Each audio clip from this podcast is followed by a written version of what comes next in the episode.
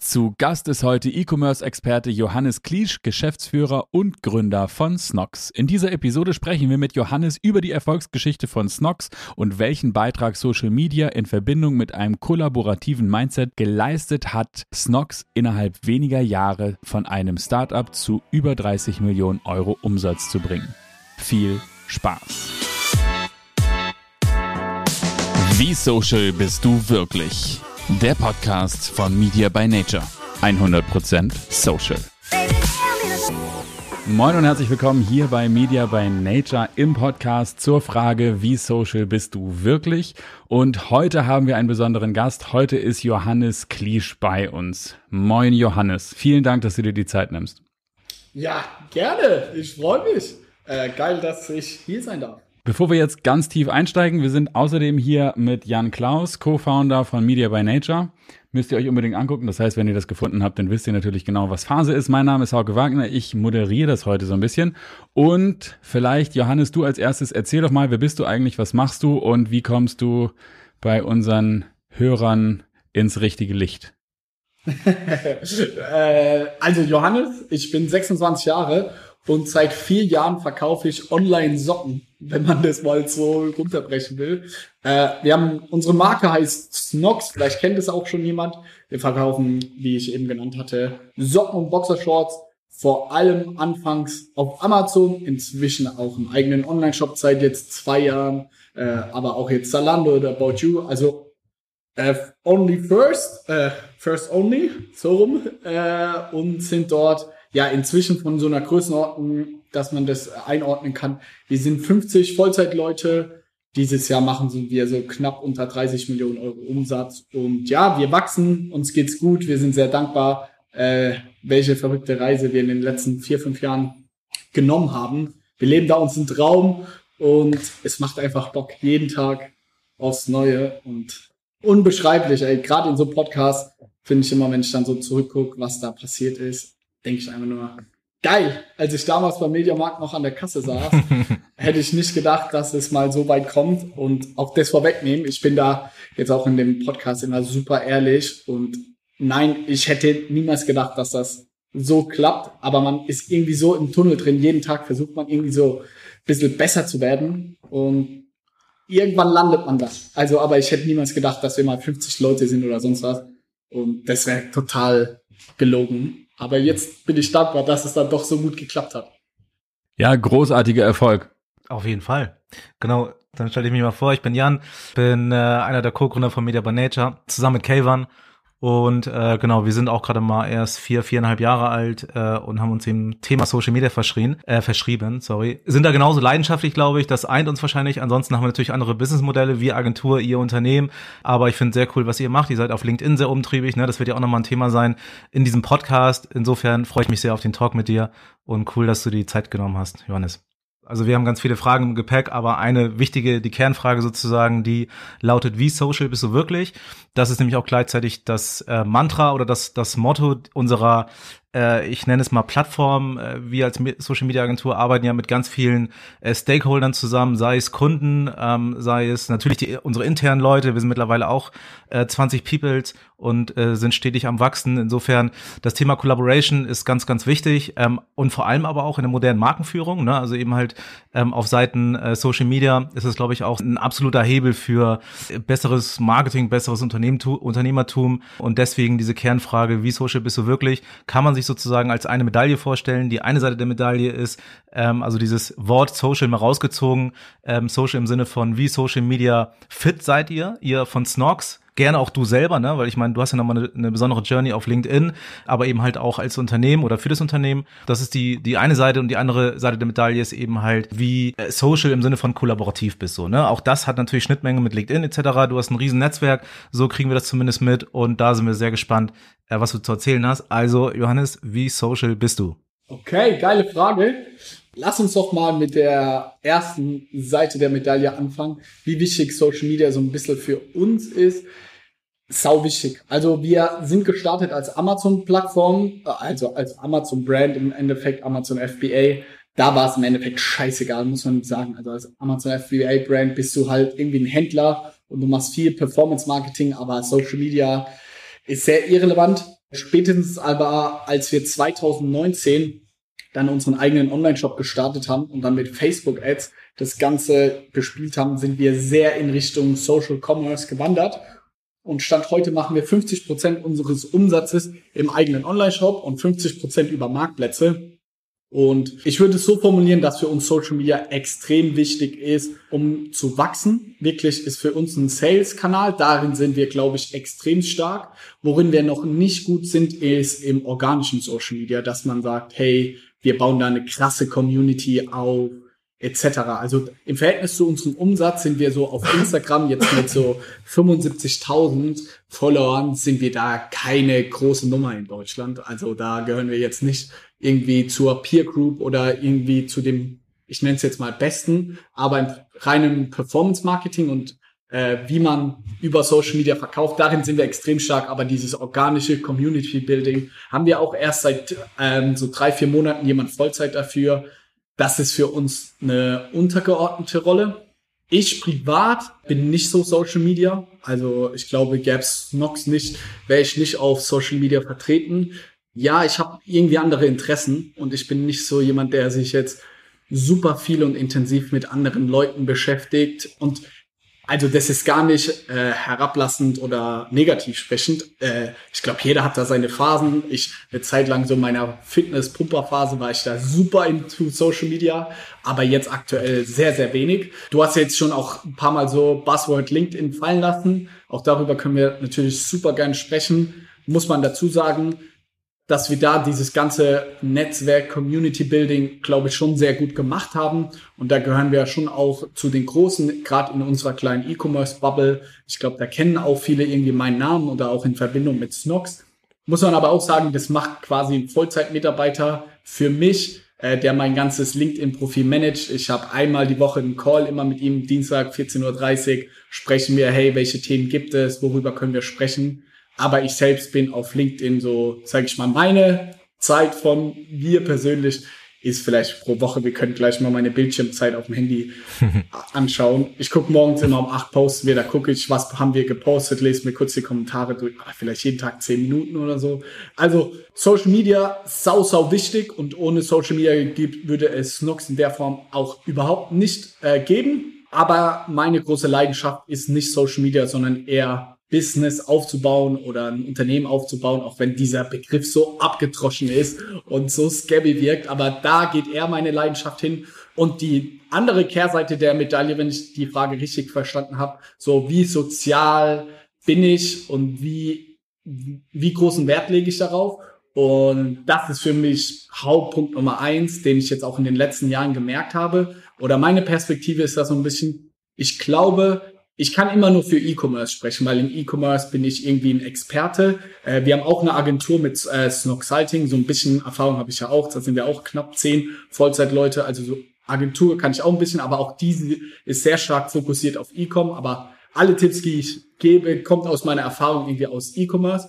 Und da kann ich sagen, man kann so ein Business oder ein Unternehmen, eine Marke, wie auch immer, kann man, glaube ich, schon in Richtung 1, 2, 3, 4 Millionen aufbauen wenn man sehr in sich gekehrt ist, irgendwie über Amazon einfach Produkte raushauen und darüber skalieren, das geht schon sehr gut, wo man gar nicht social sein muss, sondern man kann irgendwie sein Ding machen, viel outsourcen nach Philippinen oder egal wohin. Aber alles, was über fünf Millionen ist, ab dann wird's ein People Game. Das habe ich so für mich verstanden. Also wenn du dann nicht weißt, wie du mit Menschen umgehst, sowohl intern mit deinen Mitarbeitern, die motivierst etc., als auch mit externen Leuten, dann wirst du es niemals schaffen. Na, niemals ist immer schwer zu sagen, aber in den aller, allermeisten Fällen wird man es nicht schaffen, eine, irgendwie eine Firma auf über fünf Millionen Euro Jahresumsatz zu bringen, weil dann kommen immer so viele andere Personen ins Spiel und dann musst du Social, wie ihr es so schön äh, formuliert habt, muss man das sein. Und ich glaube auch hier, eine Stärke von mir ist da definitiv irgendwie meine Empathie. Ähm, und wir sind eine sehr, sehr soziale äh, Firma, sowohl für, gegenüber unseren Mitarbeitern. Ähm, glaube ich, könnte hier jeder in den Podcast kommen oder nahezu jeder und sagen, hey, ich bin happy bei Snox. Auch es haben auch schon Leute unser Unternehmen verlassen, das will ich gar nicht kleinreden. Die würden bestimmt das irgendwie auf eine andere Weise nochmal formulieren, aber ich glaube, am Ende des Tages würden die auch die sagen, ey, ich bin mit erhobenen Hauptes hier rausgegangen, aber auch so dass wir ein super Netzwerk haben über LinkedIn oder wie auch immer mit anderen vielen Gründern und wir sprechen ja auch sehr transparent über unsere Zahlen, was wir machen etc. Und das ist ja alles, weil wir sagen, hey, lass uns Social sein. Wir glauben sehr stark an Werte, dass man über Offenheit und Transparenz vielen anderen helfen kann und somit wird man auch einem selbst geholfen. Jetzt habe ich lange geredet, muss was trinken, aber ähm, ich hoffe, ich konnte dann eure zwei guten Einstiegsfragen da mehr oder weniger auf den Punkt bringen. Ja, annähernd perfekt, würde ich sagen, weil du auch die unternehmerische Komponente mit reingebracht hast. Das ist eben halt auch unser, unsere Beobachtung, dass, dass, dass wir, dass alle reden äh, von Social Media oder von Kollaboration, aber das wird halt selten vollzogen, sage ich mal. Am Ende des Tages gibt's dann eben halt auch die Grabenkämpfe und das bringt eigentlich gar keinem was. Dem Kunden nicht, das ist natürlich uns sehr wichtig, das bringt nach intern nichts, nach außen nichts. Also insofern äh, überall in jedem Geschäftsmodell, in dem eben halt es viele Anspruchsgruppen sozusagen gibt, sollte man eben halt wirklich einen, einen starken Fokus drauflegen. Insofern ganz cool, dass du das auch ähm, aus der Unternehmerbrille ja bewertet hast und also das war das war ein guter Einstieg, ne? Aber genau, trotzdem, trotzdem haben wir noch ein paar Fragen, ne? Wir, wir, wir so, sind noch nicht also, am Ende. Genau, also so, so leicht lassen wir dich nicht vom Haken. Also, also trink was. Ja, genau. Na, hat er schon, insofern, die Stimme ist wieder geölt, dann können wir gleich in die nächste Frage stellen. Und zwar, du bist da teilweise, glaube ich, schon drauf äh, eingegangen, aber so ein bisschen kompakt jetzt genau darauf hin. Ihr verkauft Socken und Unterwäsche, also eigentlich echt basic Produkte, so nicht unbedingt Branding geeignete und trotzdem geht ihr als Marke komplett durch die Decke so. Und ähm, wie erklärst du dir dieses Phänomen? Also was ist euer Hebel für den Markenaufbau? Habt ihr da eine Strategie? Überlegt ihr euch, was ihr macht, um die Marke zu, zu installieren? Oder ist es mehr so ein Try and Error und mal gucken, welche Spaghetti an der Wand hängen bleiben? Spaghetti an der Wand hängen bleiben. Geil, geile Metapher, so auch noch nicht gehört. Ähm, also erstmal äh, freut es mich brutal, dass ihr sagt, ey, unsere Marke geht irgendwie durch die Decke. Ähm, aus der eigenen Perspektive ist man da, glaube ich, immer sehr kritisch. Was ich aufs ganze Unternehmen sagen kann, das ist eher eine Schwäche von uns, dieses ganze Branding in Kombination. Da es sehr, sehr schwer fällt, auch für diese Basic-Produkte, wie du es genannt hast, Branding aufzubauen. Unsere Produkte sind so unsexy und es ist so schwer, darüber eine Geschichte zu erzählen, dass wir da, und da möchte ich mich auch gar nicht beschweren, aber ich glaube schon, dass wir da viele Startschwierigkeiten hatten und die Grundvoraussetzung, darum eine Geschichte zu bauen, ist echt schwer. Wir haben definitiv sehr, sehr viel Try and Error gemacht und haben ausprobiert, hey, was kann denn für uns funktionieren? Wenn ich so ein bisschen zusammenfassen würde, was so wichtige Faktoren im Branding sind, wäre Nummer eins irgendwie meine Personal Brand, wobei ich ja gar nicht ego-getrieben oder sonst was bin. Ich selber bin ja gar nicht auf Social Media aktiv, aber ich meine, dass man eine Geschichte aus einer Gründerperspektive irgendwie erzählt. Das haben wir von Anfang an gemacht, auch schon als wir nur auf Amazon unterwegs waren. Das war schon auf jeden Fall ein Faktor, um das Ganze zu emotionalisieren.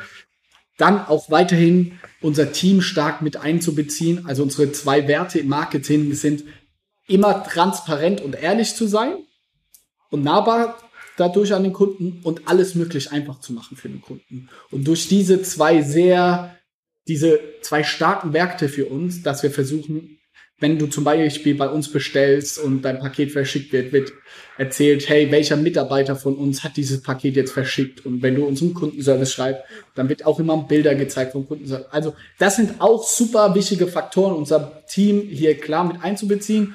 Und jetzt im letzten Schritt würde ich behaupten, und das erst seit einem halben Jahr, ist Influencer Marketing, dass wir hier, wenn ich es jetzt so anschaue auf die letzten vier, fünf Jahre, wir haben auch das bitte nicht falsch verstehen. Wir haben gutes Geld verdient über unsere klassischen Performance-Marketing-Kanäle mit Amazon-Werbung und dann im zweiten Schritt Facebook-Ads. Und jetzt haben wir angefangen, dieses Jahr zu schaffen, ähm, dieses Budget mehr und mehr zu shiften in Richtung Influencer-Marketing, dass gerade im Frauen-Damen-Bereich da echt wir auch mit den Größten in Deutschland zusammenarbeiten. Und das hat jetzt nochmal dieses Jahr ähm, unsere Marke nochmal neu gehebelt und auf ein nächstes Level so gebracht. Und da, das sind die so die drei Grundvoraussetzungen, wo ich jetzt sage, ey, ähm, die haben unsere Brand auf jeden Fall sehr gut getan.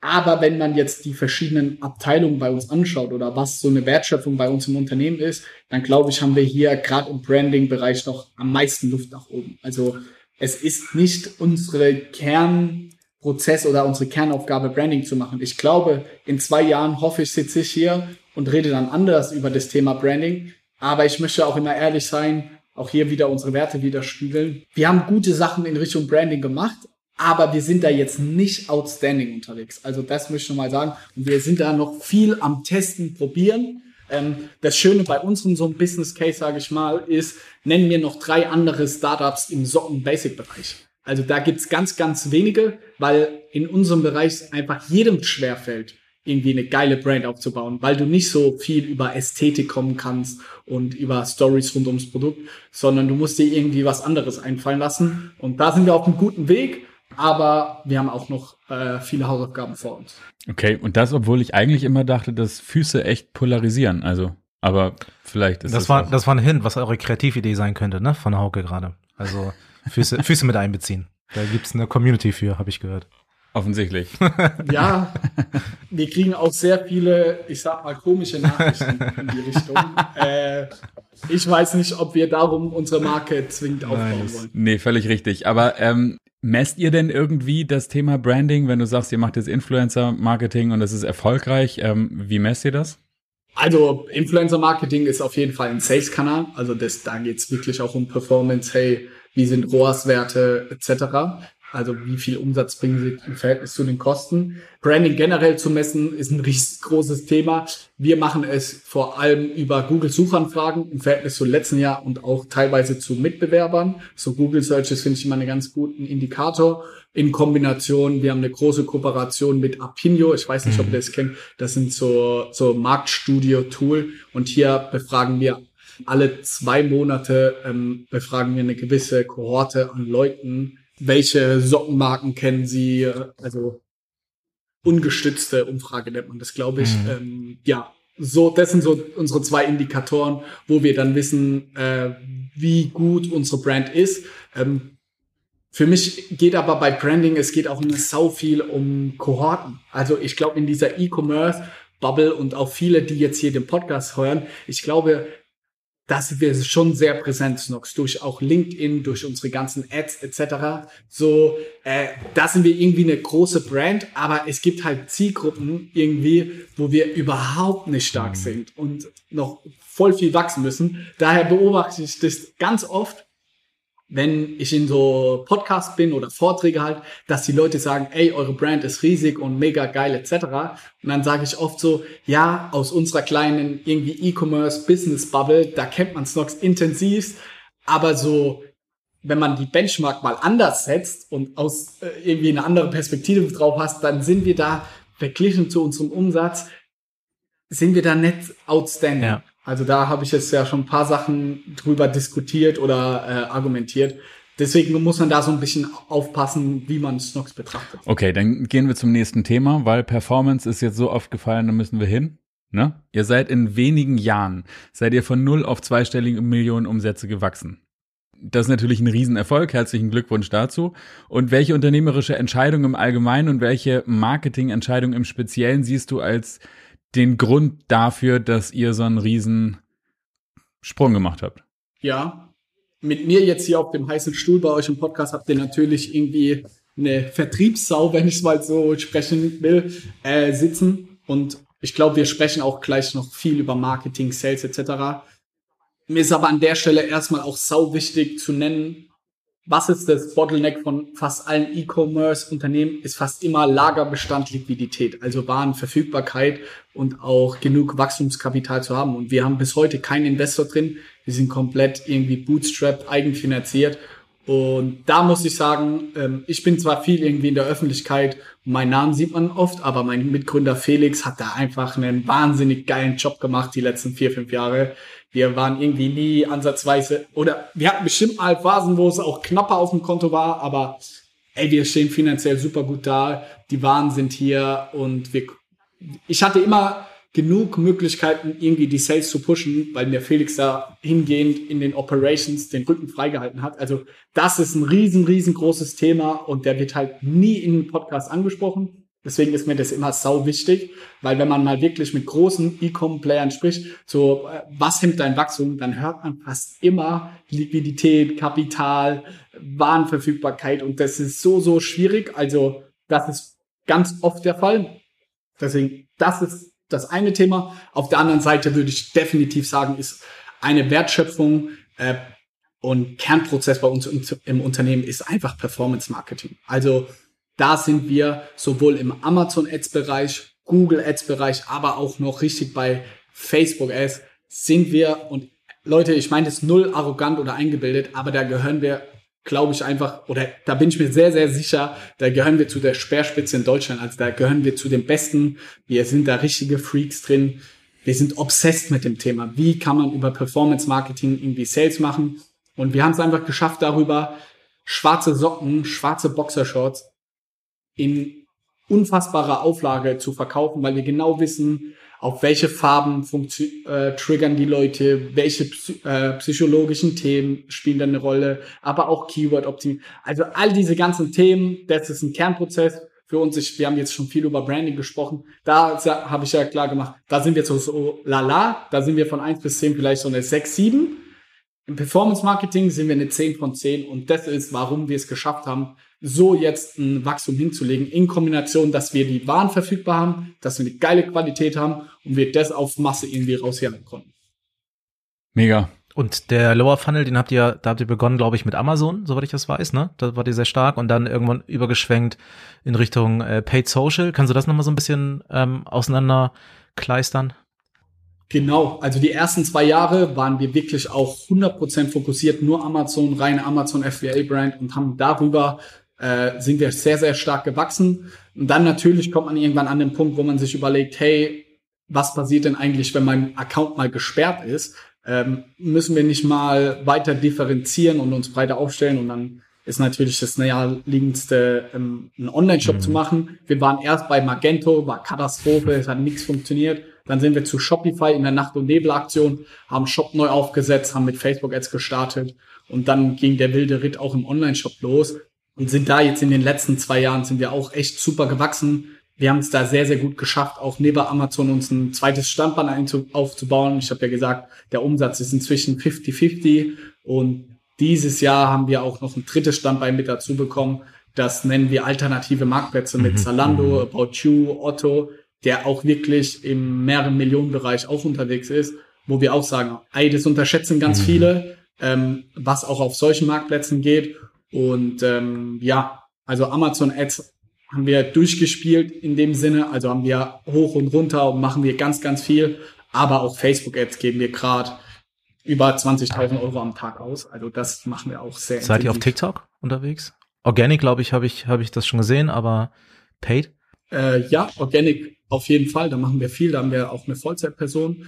Ähm, Paid ist so ein Thema. Es hat gut funktioniert. Wir waren da auch in so einer äh, großen Studie bei TikTok etc. mit drin. Tatsächlich auch ganz gut performant. Das Problem ist da, ohne auch zu tief ins Detail zu gehen, ist so ein bisschen die Sättigung der Nutzer auf der Plattform von Creatives. Wenn du auf TikTok erfolgreich gerade sein willst mit Ads, da brauchst du jede Woche fünf bis zehn neue Creatives, musst du jede mhm. Woche auswechseln. Und wenn du so viele Videos brauchst, dann brauchst du allein ein Creative Team aus zwei, drei Leuten, die nur die ganze Zeit TikTok-Ads äh, dir liefern. Und das war dann unterm Strich mit den Opportunitätskosten, wenn ich mir angeschaut habe, wenn das gleiche Team diese Ressourcen irgendwie in Facebook reinsteckt, dann war das einfach ein unverhältnismäßiger Output. Und daher haben wir das Stand heute ähm, pausiert, weil die Performance in Form von Klickraten. Conversion Rates etc. auf TikTok einfach noch zu gering sind. Mhm. Aber Organic verfolgt ja weiterhin. Da seid ihr sehr aktiv.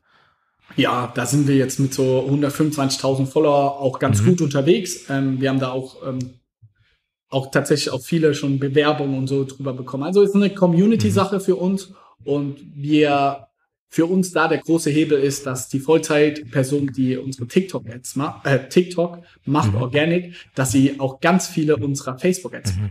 Weil ich glaube, ob sich jetzt TikTok in den nächsten zwei, drei Jahren noch weiter durchsetzen wird, etc., das sei mal dahingestellt. Was TikTok wirklich verändert hat, schon in der Vergangenheit, aber jetzt auch noch viel mehr macht, ist das Konsumentenverhalten. Wir konsumieren diese ganzen äh, Werbeinhalte, die wir sehen, konsumieren wir auf eine andere Weise. Es ist alles auf einmal viel schneller geschnitten, viel attentionreicher. Und wenn man, ich habe tatsächlich jetzt durch Fußball, durch die EM, gucke ich seit Jahren zum ersten Mal wieder Fernsehwerbung. Und wenn man auch da sich mal, äh, mhm. wenn man mal drauf achtet, die Fernsehwerbung jetzt ist viel anders als vor vier Jahren. Die ist viel schneller, da passiert viel mehr. Und jetzt ähm, auch die YouTube-Ads und mhm. Facebook-Ads.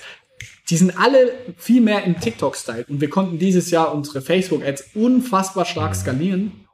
Genau aus diesem Grund, weil wir den Trend sehr, sehr früh erkannt haben, dass wir gemerkt haben, hey, diese, ich sag mal, TikTok-artigen äh, Videos, die funktionieren so gut, lass da damit doch mal Ads Ja. machen. Und das ist ein riesengroßer Hebel. Und da investieren wir sehr viel kreative Ressourcen, um das ähm, im ganzen Unternehmen irgendwie umzusetzen.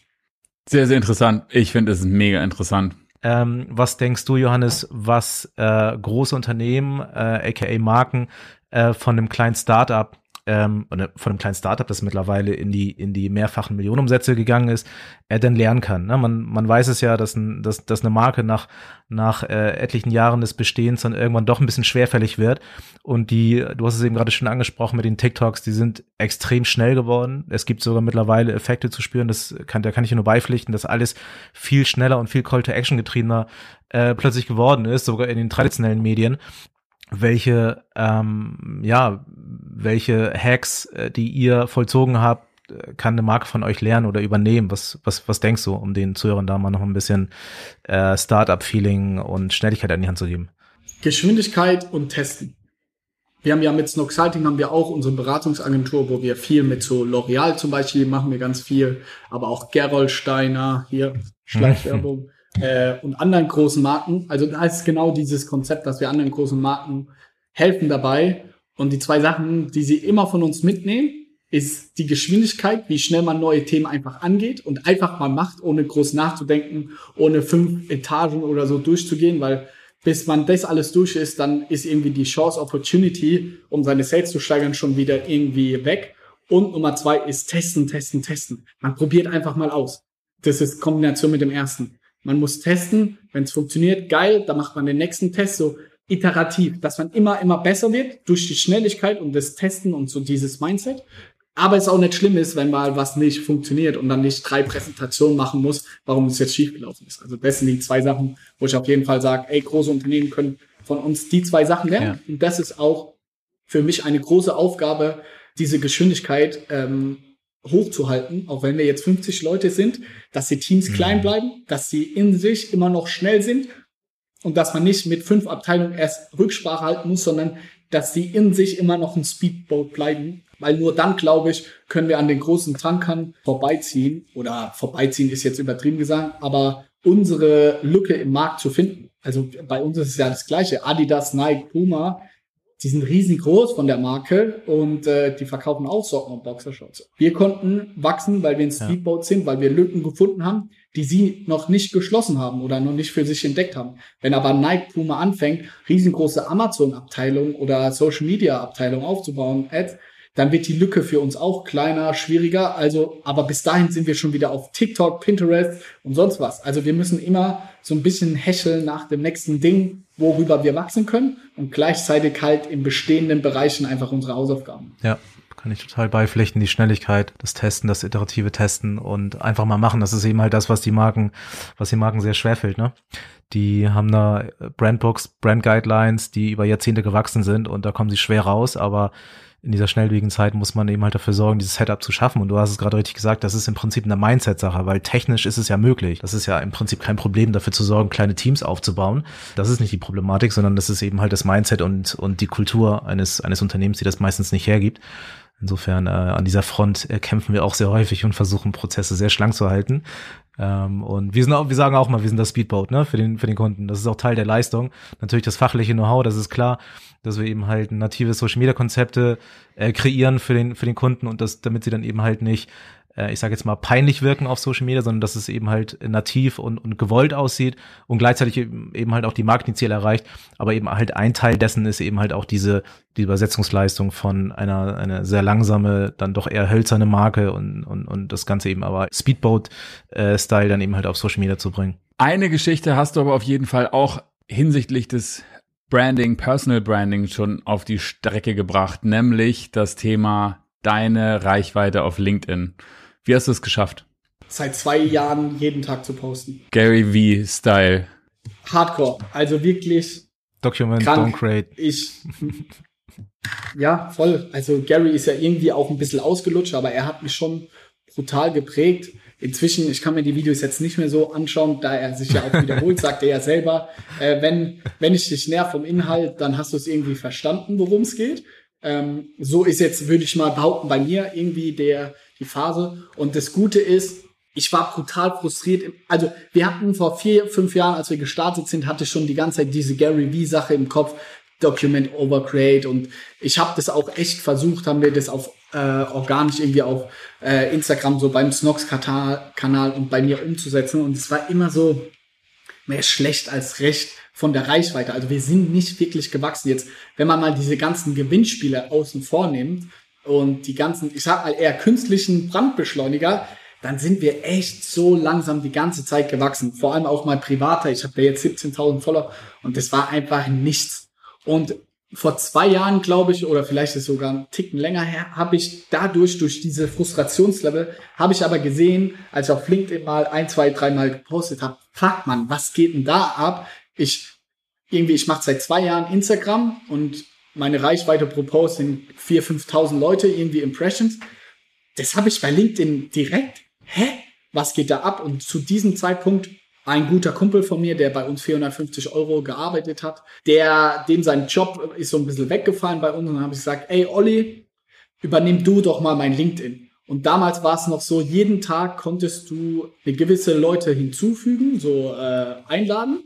Und noch, du konntest jeden Tag auch, wenn jemand befördert wurde, konntest du ihm gratulieren und zum Geburtstag irgendwie Glückwünsche oder irgendwie die drei Sachen gab's. Ich weiß nicht, ob es sie immer noch gibt. Und dann habe ich gesagt, Olli, du machst jeden Tag nichts anderes, als diese drei Limits auszuschöpfen. Ich poste und du machst jeden Tag eine halbe Stunde, klickst du dich da durch.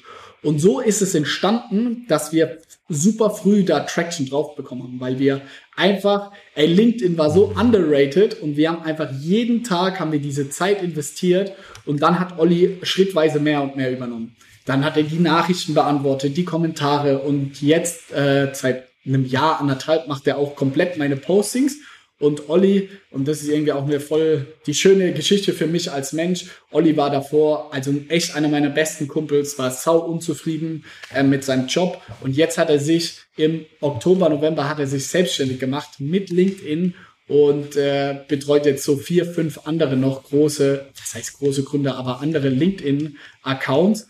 Jetzt auch meinen weiterhin und da gibt er jeden Tag wirklich Vollgas und er ist der Grund, warum das so durch die Decke gegangen ist. Ähm, aber auch noch bei anderen. Und äh, wir hatten einfach Glück, dass wir vom Timing da früh dabei waren, aber auch fucking viel mhm. Arbeit in dieses ganze Thema reingesteckt haben. Also es gab wirklich keine Woche, glaube ich, in den letzten zwei Jahren, wo wir nicht mindestens ein, zwei Posts gemacht haben. Und Pro jetzt Tag. wirklich seit einem halben ja. Jahr jeden ja. Tag. Außer Sonntag. Ja. Wirklich jeden Tag. Also ich glaube, wenn man mir mal folgt, äh, kann man das auch wiedergeben. Jeden Tag sieht man da meinen Namen und also das ist schon äh, viele, viele Fleißarbeit, aber sie hat sich boah, so ausgezahlt. Also was wir dadurch für Kontakte, ja. Mitarbeiter, Opportunities, wie, was man nicht alles aufzählen kann, ähm, erreicht hat, das ist wirklich, das macht mich stolz, was Olli da und auch unser gesamtes Team da geleistet hat. Da, das ist wirklich eine grandiose Leistung. Mega. Die Frage, die sich mir stellt, ist, Olli ist es im Prinzip Haupt, hauptverantwortlich, ne? Wenn du ja, als, als, als du, also, ne? Ja, also Olli ist Johannes, wenn du so willst. Und im wie ver Ja, also wenn jeder der Wie verträgt sich das mit der mit der mit der Transparenz, also mit der sagt die Wahrheit und so. Also ist, ist stört es niemanden, dass alle wissen, dass Johannes eigentlich Olli ist? Erstmal muss man sagen, es wissen nicht alle, jeder, der mich fragt und wir kommunizieren darüber auch offen. Ähm, also da sind wir Transparenz. Wir machen jetzt keinem in dem Sinne was vor. Und wenn mir zum Beispiel jemand eine Nachricht schreibt, hey, wollen wir zusammenarbeiten, wie auch immer, dann schreibt dann Olli schon klar, hey, es wird Rücksprache gehalten. Und dann, wenn es irgendwie ernstere Anfragen mhm. sind, dann übernehme ich auch. Und alle Posts sind auch quasi mit mir äh, so gegengecheckt in dem Sinne. Also es wird meine Meinung wird da wiedergespiegelt und Olli ist wie gesagt einer meiner besten Freunde. Er weiß genau, wie ich tick und da wird nichts gepostet, wofür ich nicht stehe, sondern man kann so sagen, er ist so ein Ghostwriter. Er, ich kann nicht gute Texte schreiben etc. Er bringt das alles auf, aufs Papier. Und natürlich kann man darüber diskutieren, ist es jetzt ehrlich, transparent? Für mich, aus meiner Wahrnehmung, absolut ja, weil ich mache niemandem was vor.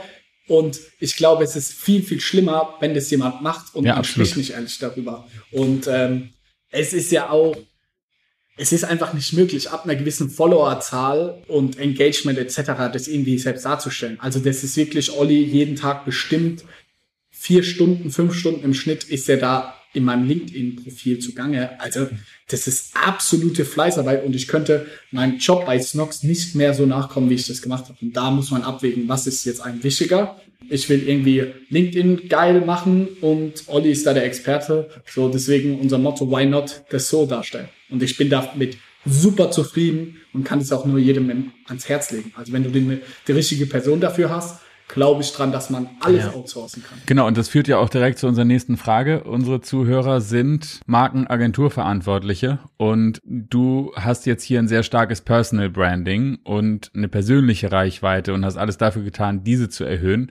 Und meinst du, es gibt jetzt ein Personal Branding, sozusagen ein Überlappungseffekt, dass du deine Marke anstrahlst und würdest du es deshalb auch empfehlen, auf LinkedIn aktiv zu werden, um seine eigene Marke zu pushen als Personal Brand? Du meinst jetzt, ob meine Personal Brand Johannes Kliech in ja, genau, anstrahlt. Unseren Socken, Boxershorts abverkauft. Okay. Äh, wir messen das. Wir fragen, hey, woher kennst du uns, äh, wenn jemand bei uns bestellt hat. Es ist tatsächlich unter fünf Prozent, die über LinkedIn, Podcast etc. kommen. Also super, super gering. Was man aber nicht, also deswegen haben wir unsere Beratung gemacht, Snoxalting, äh, wo wir halt andere E-Commerce, vor allem äh, Leute beraten, auf Amazon erfolgreich zu sein. Das ist da unser Main-Fokus. Und da muss man sagen, wir machen das seit zwei Jahren, machen wir auch dieses Jahr äh, über eine Million Euro Umsatz in der Beratung und wir haben noch nie ein Cent für Marketing ausgegeben. Also noch nie irgendwie Vertrieb gemacht. Da haben wir keinen einzigen Vertriebsmitarbeiter.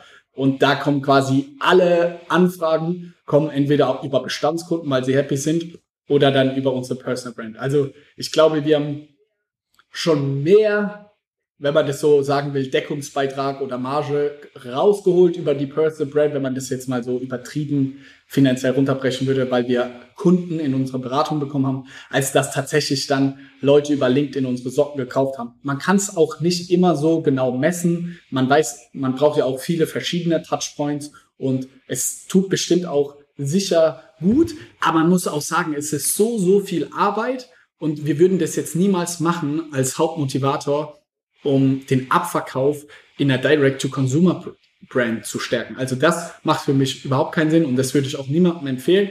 Wenn du aber eine Agentur hast oder ein B2B-Business, dann ist es der geilste Sales-Kanal, den du machen kannst. Auch das ist nicht unsere Hauptmotivation, sondern der, das Hauptthema für mich, warum ich LinkedIn mache, ist, ich möchte der Jürgen Klopp des E-Commerce sein. Ich möchte, dass die geilsten Leute bei mir, bei uns im Unternehmen arbeiten wollen, weil die wissen, ey, die machen so geile Sachen, die haben so ein geiles Team, bei denen will ich sein. Egal, ob die Produkte, Produkte langweilig sind oder nicht, aber das Team, was Johannes macht mit seinen ganzen Mitarbeitern, mit seinen ganzen Kollegen, genau bei denen will ich spielen. Weil ich bin der absoluten Überzeugung, die, so diese A-Player, die man ja auch immer wieder liest, in der heutzutage, Geld ist ab einem gewissen Punkt, ist scheißegal, auch für mich finanziell bin ich nicht, ist null Motivation für mich, sondern es geht dann, und da kommen wir vielleicht zu eurer An Anfangssache äh, wieder, es geht, it's ein People-Business. Es ist sozial. Und ich will klar ein gewisses Gehalt verdienen, aber sonst will ich im geilsten Team ähm, äh, arbeiten. Und ich mache da gerne die Metapher auch nochmal auf zum Fußball. Ein Mbappé, der hat jetzt ein Angebot irgendwie von Real, Barcelona etc. Die zahlen alle das gleiche Geld oder ob der im Jahr 2021 oder 2, ey, das ist dem auch scheißegal. Er guckt sich dann an, wer ist der Trainer, wie sind meine Kollegen da, was kann ich erreichen. Und genau darum mache ich LinkedIn, dass wir so ähm, einfach das geilste Team aufbauen. Und das funktioniert super gut. Ich bin so, so dankbar über das Team, was wir hier bei uns haben. Diese 50 Leute, die jeden Tag ihren Arsch aufreißen, Vollgas geben. Das ist, warum ich jetzt hier ganz in Ruhe und entspannt in einem Podcast sitzen kann, weil die mir den Rücken frei halten. Und deswegen mache ich das. Mega. Ganze. Also Human Resource ist das Thema für LinkedIn Branding, Personal Branding aus deiner Sicht. Kannst du, also wie wichtig war das Thema Paid Social für euer Wachstum und kannst du da und deshalb diese Frage nochmal so ein paar Insights für unsere Zuhörer raushauen? Was habt ihr da besonders richtig gemacht in den Sachen Social Ads? Hm. Also für einen Online-Shop 10 von 10 wichtig. Es gibt keinen anderen Kanal, wo du so stark wachsen kannst wie Paid Social. Auch heute noch, wenn ich irgendwie in E-Com-Business wäre, würde ich mich wenn ich erst auf Amazon konzentrieren und dann auf Paid Social, es kommt so ein bisschen aufs Produkt an. Und wie werde ich auf Paid Social erfolgreich? Stand heute, Juni 2021, konzentriert euch aus fucking Creative. Also was ich sehe, die Leute, die versuchen, irgendwelche Zielgruppen einzustellen, irgendwie Interesse bei uns, Füße, Sneakers, Turnschuhe, Alter 25 bis 34, also die geben dem Algorithmus so wenig Luft zum Atmen, nenne ich es mal, grenzen es ganz ein und dann wundern sie sich, dass es nicht funktioniert. Was heutzutage am besten klappt, ist Broad-Targeting, also ganz breit bei uns, Männer, Frauen ab 18 bis 65 plus und dann targetieren über richtig geile Creative. Das ist das Entscheidende, weil der Facebook-Algorithmus weiß viel besser als du selber, welche Leute kaufen tendenziell deine Produkte. Die werden das immer viel, viel besser machen als du selber. Was der Algorithmus aber niemals machen kann, ist das, was der Kunde sieht, möglichst geil machen. Und da ist die größte Wertschöpfung und darauf muss man sich konzentrieren. Um mal im Personal zu sprechen, wir haben einen Ad-Buyer bei uns im Team, bedeutet einer, der die ganzen Kampagnen einstellt. Aber wir haben, ich glaube, jetzt sieben oder acht Leute im Creative Team, die die Inhalte, das, was ihr seht von uns auf Instagram, Facebook gesponsert, so viele Leute haben wir, die sich darum bemühen, die sich darüber Gedanken machen. Und das ist der größte Fehler oder warum es bei ganz vielen Leuten vielleicht nicht so gut funktioniert, ist, dass äh, das Feld oft andersrum ist. Man hat zwei, drei Ad-Buyer, aber nur einer, der Grafiken macht, Videos macht oder, und da muss der Hirnschmalz reinstecken. Was sind die richtigen Wertversprechen? Was sind die Argumente? Warum sollte man mein Produkt, Produkt kaufen? Was sind so die Pain Points? Und davon ausgehen und nicht, was man da in den Facebook äh, Werbeanzeigenmanager einstellt. Das ist scheißegal. Also wenn du ein geiles Creative hast, kannst du da einstellen, was du willst und am besten Broad Targeting, das Facebook ja, mittlerweile kann, zumindest, ne? Das, weil die Datenbasis über die letzten Jahrzehnte ja schon fast bei Facebook einfach brutal groß geworden ist und der Algorithmus einfach echt gut arbeitet. Das sieht man ja auch bei, bei TikTok, ne? Also du sagtest ja vorhin, dass, dass, ihr, dass ihr das erstmal pausiert. Sicherlich auch wegen der Geschwindigkeit, ne? Das, das sehen wir genauso, dass, da muss man schon richtig liefern, weswegen wir übrigens auch ein eigenes TikTok-Creator-Team aufgebaut haben, weil wir genau das liefern wollen. Also wirklich Ad-Scale richtig rausballern vom Greenscreen und, und raus damit, äh, sozusagen aus dem Stand heraus produzieren können, weil das die, die, die andere Seite der, der, oder die andere Möglichkeit wäre eben halt nur, sich die Influencer ranzuholen und mit denen eben halt abzukaspern, dass man dass man da ganz viele Creatives zusammenstellt oder eben halt mit viel Aufwand ähm, die Videos zusammenbaut. Genau, dass man sozusagen dem, dem Algorithmus eben halt die Zeit lässt. Ähm, oder mittlerweile ist der Algorithmus so stark, dass man äh, durchaus eben dieses Broad-Targeting machen kann. Das war früher nicht so, weil früher war das eben halt noch ein ziemliches Gefrickel, sage ich mal. Da musste man eben halt noch diese Ad-Buyer haben, ja. Da musste man eben halt noch wirklich sehr segmentiert targetieren und das ist mittlerweile natürlich aufgrund der Datenlage von Facebook ähm, deutlich einfacher geworden. Aber es gibt ja auch noch Pinterest, TikTok etc. Da ist es teilweise noch so, dass man da ein bisschen mehr ins Targeting rein muss, weil es eben noch nicht so weit fortgeschritten ist. Aber interessant, dass du sagst, also wir können das total unterstreichen. Voll auf Creatives gehen, rauf und runter äh, hochkant natürlich nativ für das jeweilige Netzwerk. Das ist ja auch mal so eine Sache, so ein, so ein Klassiker bei Marken, ja, dass man Querformat haben die mittlerweile, die meisten mittlerweile verstanden, aber zumindest, dass es immer noch so gemacht wird, dass das Creative von Facebook genauso aussieht wie für TikTok. Und das ist eben halt äh, nicht der Fall. Deswegen hier nochmal an dieser Stelle an alle Markenverantwortliche, aber auch Agenturinhaber, bitte macht das wirklich nativ für das eigene Netzwerk und äh, nur dann kann es funktionieren und dann bitte at scale und dann, äh, wie Johannes sagte, mit einem mit einem guten Targeting auf Facebook, Instagram sogar sehr broad reingehen, äh, das ist auf jeden Fall einer der Schlüssel. Ihr habt kürzlich noch ein äh, Snock Kaffeehaus eröffnet. Das musst du mal ein wenig erläutern. Ihr wart nicht breit genug aufgestellt, brauchtet noch jemanden, mit dem ihr kollaborieren könnt oder so? Also was, was genau, war, euch, was war euer Ziel? Intu intuitiv habt ihr euch gedacht, wir müssen mehr Collaboration in den Vordergrund stellen und deswegen lass mal einen Snox Coffee äh, aufmachen, richtig? Ja, perfekt. Sehr gut zusammengefasst. Da habe ich nichts mehr hinzuzufügen. nee, Spaß beiseite ja, warum haben wir einen Café aufgemacht? Ich könnte jetzt lang über Marketing sprechen und darum interpretieren. Sind wir mal ehrlich, wir haben es gemacht, weil wir einfach verdammt Bock drauf hatten. Wir hatten einfach richtig Bock drauf. Und das ist schon auch irgendwie, was sich so die letzten vier, fünf Jahre durch unsere Unternehmensgeschichte durchzieht. Ey, wir sind zwei Cousins. Ey, wir machen das, worauf wir Bock drauf haben. So ein bisschen auch Bauchgefühl in Kombination mit sehr, sehr zahlengetrieben. Ich glaube, das ist jetzt in der letzten halben, dreiviertel Stunde auch klar geworden die Kaffeeentscheidung, jeder, der sich so ein bisschen über Gastro auskennt und sich damit beschäftigt,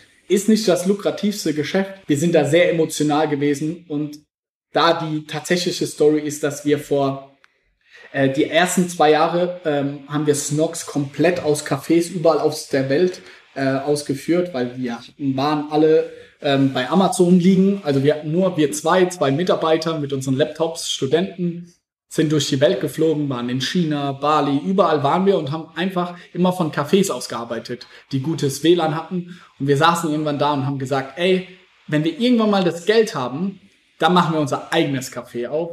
Und jetzt hier vier Jahre später kann ich morgen ganz in Ruhe in der Mittagspause meinen Kaffee in unserem eigenen Café trinken und da meinen Laptop aufschlagen. Und das ist ein tolles Gefühl. Und für uns persönlich ist es einfach, dafür macht man den ganzen Scheiß. Ich habe es gesagt, finanziell bin ich sehr dankbar, äh, wo wir inzwischen stehen. Und ich möchte da auch gar nicht so weit drauf eingehen. Einfach super, super dankbar. Wir sind da sehr blessed und wir sind auch echt bescheiden dort und wir fahren hier kein Ferrari und gar nichts. So, aber es ist einfach toll, dass man sich solche Träume erfüllen kann. Irgendwie mit einem unserer besten Kumpel von Felix und mir, mit Philipp, einen Café aufzumachen. Und am Wochenende gehe ich da mit meinen Eltern rein und mit meiner Tante und habe da einfach eine verdammt geile Zeit. Und ja, dafür machen wir den Scheiß und deswegen haben wir einen Café aufgemacht. Und irgendwie ist es auch geil für die Marke, es ist verrückt, die Leute reden darüber und unsere Produkte kann man auch kaufen. Und wir sehen auch geile Trends, dass wir irgendwie in Mannheim mehr Neukunden proportional haben, jetzt zu anderen Städten und alle Leute, die mindestens einmal im Café waren, haben höhere Customer Lifetime Values als andere Kunden. Und es ist irgendwie so unsere äh, Offline-Bühne, weil die Leute ganz viel online sehen und auch auf LinkedIn und überall sehen sie uns. Und wenn die uns mal so so diese Hardcore-Fans, die uns mal wirklich spüren und erleben wollen, die gehen dann ins Café. Und das ist irgendwie unterm Strich auch super, super cool. Aber ich bin auch hier ehrlich und transparent. Wir haben es gemacht, weil wir einfach verdammt nochmal Bock drauf hatten. Da sehen wir mal, dass, dass äh, auch in Pandemiezeiten und trotz Digitalisierung und trotz Zoom und trotz äh, Teams etc. Social. am Ende zählt der Kontakt zur Person, ne? Der wirkliche Aug in Aug sozusagen, Social sein. Social, ja. genau. Und ich habe irgendwie, ich glaube, ich habe LinkedIn gesehen in der Vorbereitung, dass ihr tatsächlich da auch immer mehr Besuch bekommt von Startups. Ist das eine Sache, die, die war sicherlich nicht geplant, aber nehmt ihr wahrscheinlich dankend an? Kann das sich irgendwie in die Richtung entwickeln, dass man so ein bisschen die Startup-Szene da pusht bei euch in Mannheim und da Menschen einlädt, irgendwie zusammenzukommen und sich gegenseitig ein bisschen so befruchten? Ist, kann das eine, eine Route sein? Definitiv. Also wir haben ja auch einen eigenen Podcast, äh, Snoxalting Podcast heißt der. Und wir haben in diesem Café haben wir so einen kleinen Wohnwagen stehen und da drin ist unser Podcast-Studio. Und jetzt, also auch ein bisschen crazy, aber da streamen wir auch und da haben wir jetzt auch so Kameras und alles Mögliche. Also das ist definitiv jetzt die Vision, wenn jetzt mehr Leute da auch rein dürfen etc., dass wir Podcasts aufnehmen äh, und die live gestreamt werden, rein, äh, raus aus unserem Café. Also es soll definitiv, ist der Plan, daraus so ein kleines Startup-Hub zu machen und da unsere Mitarbeiter arbeiten auch da draußen und auch viele andere Startups, wie hier in Mannheim, haben viele tolle andere E-Com-Unternehmen mit dem Pure Lay, Paul Wellentine, Bitterliebe, Rosenthal. Wir, also Mannheim ist so ein kleines E-Commerce-Hub in Deutschland tatsächlich, vielleicht nicht so digital, aber E-Commerce ist hier wirklich stark vertreten. Wir sind mit allen sehr, sehr gut befreundet, wirklich. Ähm, und da trifft man sich doch oftmals. Also wenn jetzt jemand zuhört und äh, Interesse hat, also kommt mal an einem Freitag, Samstag oder Sonntag im Snox Coffee vorbei. Da bin ich mir zu 90 Prozent sicher, dass da irgendwie ein anderer E-Commerce, Digitalgründer vor Ort sein wird. Also in Mannheim gibt's nicht viel. Ähm, daher, wenn wir in einem Jahr mal wieder sprechen oder in zwei, bin ich mir sicher, dass sich da die Startup-Szene in Mannheim versammelt. Und das wird mir auch viel bedeuten. Ich möchte irgendwie was zurückgeben. Ich hoffe, es wird klar, dass ich sehr, sehr dankbar bin für meine irgendwie Position und wie weit wir es irgendwie gebracht haben. Und das ist eine Form, wo ich weiß, dass ich was zurückgeben kann. In Mannheim gab es sowas nicht. Ich möchte irgendwie auch anderen Leuten die Bühne und die Chance geben, da geile Leute aus meinem LinkedIn-Netzwerk einladen. Zum Beispiel der Deutschland-Facebook-Chef Tino Krause hat schon gesagt, er kommt vorbei. Ähm, und noch viele, viele geile weitere, ähm, die sich zum Kaffee angekündigt haben. Und wenn man das dann da macht, äh, mit einem Wein oder Kaffee sich anschauen kann, wie Tino da erzählt, was bei Facebook abgeht. Das wird für Mannheim hoffentlich, für die Startup-interessierten Leute auf jeden Fall ein Highlight. Dann kommen wir auch schon zur vorletzten Frage. Die vorletzte Frage ist nämlich, was würdest du dir heute vor vier Jahren empfehlen? Also, wenn du vier Jahre zurückreisen könntest, was würdest du sagen, was, was, was ist das, was du jetzt tun solltest? Also der Erfolg liegt noch vor dir, du weißt nichts davon. Mir fällt es immer schwer, solche Fragen, weil ich jemand so bin, hey, ich bereue gar nichts und wir können die Vergangenheit eh nicht groß ändern oder so. Fuck man, wo stehen wir? Ich bin da so, so für, dafür so, so dankbar. Wirklich unfassbar. Also bestimmt hätten wir an vielen anderen Punkten noch mehr rausholen können und noch mehr Umsatz und noch mehr Mitarbeiter. Aber ey, ich bin einfach dankbar, wo wir sind. Deswegen, ich würde dem Johannes vor vier Jahren sagen, Johannes, mach genau das, was du irgendwie im Herzen hast und was du im Bauchgefühl sagst. Wenn du das einfach so die nächsten vier Jahre weiterziehst, dann weiß ich, dass du auch in vier, fünf Jahren genauso glücklich bist und genauso ambitioniert und so genauso viel Energie hast wie vor vier Jahren. Und alles kommt mit seiner Zeit. Ähm, ich würde mir vielleicht sagen, mach dich nicht so verrückt irgendwie, wenn mal kurzfristig was schief läuft. Da habe ich auf jeden Fall gelernt, Ruhe zu bewahren, weil am Ende des Tages ist dann doch alles gut geworden. Das würde ich mir, glaube ich, empfehlen oder mir irgendwie als Rat geben. Okay, das klingt nach einem rundum glücklichen Johannes Kliesch, würde ich sagen. Ja. Hast du zum Abschluss noch eine Frage? Nee, auch, außer dass ich auch rundum glücklich bin, weil ich glaube, wir Mega haben, äh, interessant. richtig, äh, ich hätte fast gesagt, dem, dem Johannes was richtig rausgeleiert. Lass uns mal so stehen. Nein, ich glaube, dass wir, dass wir, glaube ich, die ganz gute Impulse geben könnten hinsichtlich des Themas auch. Und Johannes, wie immer, ich kannte dich ja bisher nur aus den LinkedIn-Postings, die dann äh, von Olli gemacht worden sind, aber aus deiner Seele stammen. Äh, und jetzt aber auch nochmal sozusagen auf der Audiospur. Also echt richtig cool. Vielen Dank für die Insights, für die Ehrlichkeit, für die Transparenz. Das äh, gibt eine Fortsetzung in, was sagt es, in ein, zwei Jahren und dann äh, gucken wir mal, wo ihr dann steht. Da bin ich sehr gespannt. Wir fahren im Snox Kaffeehaus vorbei. Mannheim, ja. Ja, genau. Sehr gut. Aus Hamburg nach Mannheim. Hamburg. Hamburg. Na klar, Hamburg. Was denn sonst? Danke, Johannes. Geil. Ihr seid natürlich recht herzlich eingeladen. Also kommt wirklich vorbei. Den nächsten Podcast nehmen wir dann bei uns aus dem Wohnwagen auf und trinken dabei ein schönes Schlückchen Wein. Ja, ey, vielen, vielen Dank für den Podcast. Hat echt Spaß gemacht.